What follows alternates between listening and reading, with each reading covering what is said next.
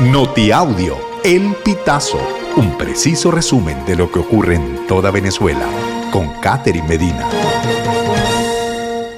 Saludos estimados oyentes. A continuación hacemos un repaso informativo por las noticias más destacadas hasta este momento. Comenzamos. Según TikTok, OceanGate publicó una vacante de piloto después de la desaparición del submarino Titán. Según el medio Insider, la oferta laboral fue publicada en la página web oficial de OceanGate y del servicio Indeed durante la semana de búsqueda del submarino, que implosionó con cinco pasajeros a bordo. Sin embargo, no existe información sobre la fecha oficial en la que se hizo la publicación. La redacción de Insider pudo comprobar que la plataforma Indeed continuaba recibiendo aplicaciones durante la mañana del viernes 23 de junio, aunque horas después el portal anunció que ya la empresa no estaba aceptando postulaciones. Nicolás Maduro Guerra sobre renuncia de rectores del CNE. La oposición pidió renovarlos. Escuchamos declaraciones del diputado de la Asamblea Nacional Oficialista para Venevisión. Pero son ellos mismos los que pidieron renovar el CNE nuevamente. Ellos pidieron renovar el CNE y este CNE dijo, bueno, en aras de, parafraseando la última proclama de Simón Bolívar, si mi renuncia contribuye a que se consolide la unión, nosotros renunciamos. Eso fue lo que hicieron los rectores, ponerse a orden del diálogo, ponerse a orden de que en el país vuelva la política.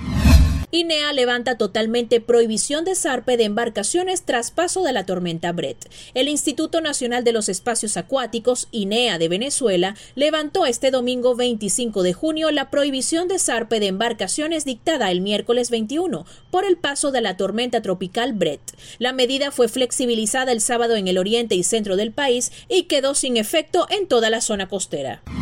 En Miranda, adolescente muere ahogada en un tanque de agua en Ocumare del Tuy. Una fuente policial informó que un grupo de niños y jóvenes se lanzó al estanque para bañarse la tarde del viernes 23 de junio, pero la joven no salió a flote. Funcionarios del Cuerpo de Bomberos de Miranda y de la Policía Municipal de Lander fueron notificados de lo ocurrido e iniciaron las labores de búsqueda a las 2 pm del mismo día. La muchacha fue hallada sin vida la mañana del sábado 24. Su cadáver estaba en un túnel del tanque con una profundidad de 5 metros cosechar en los Andes venezolanos, botar las hortalizas por falta de gasolina. Botar hortalizas ha sido el último recurso de los productores agrícolas andinos, quienes no logran llevar sus cosechas a mercados u otras ciudades por falta de gasolina. Detrás de ese acto no solo hay meses de trabajo que se perdieron, sino también inversión monetaria que no será recuperada. Es una pérdida en todo sentido.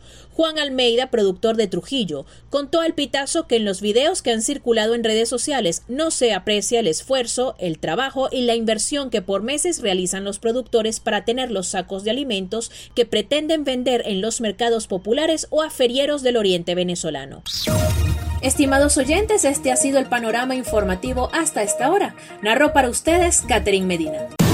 Estas informaciones puedes ampliarlas en nuestra página web elpitazo.net. También Recibimos tus denuncias vía SMS o WhatsApp a través del 0414-230-2934.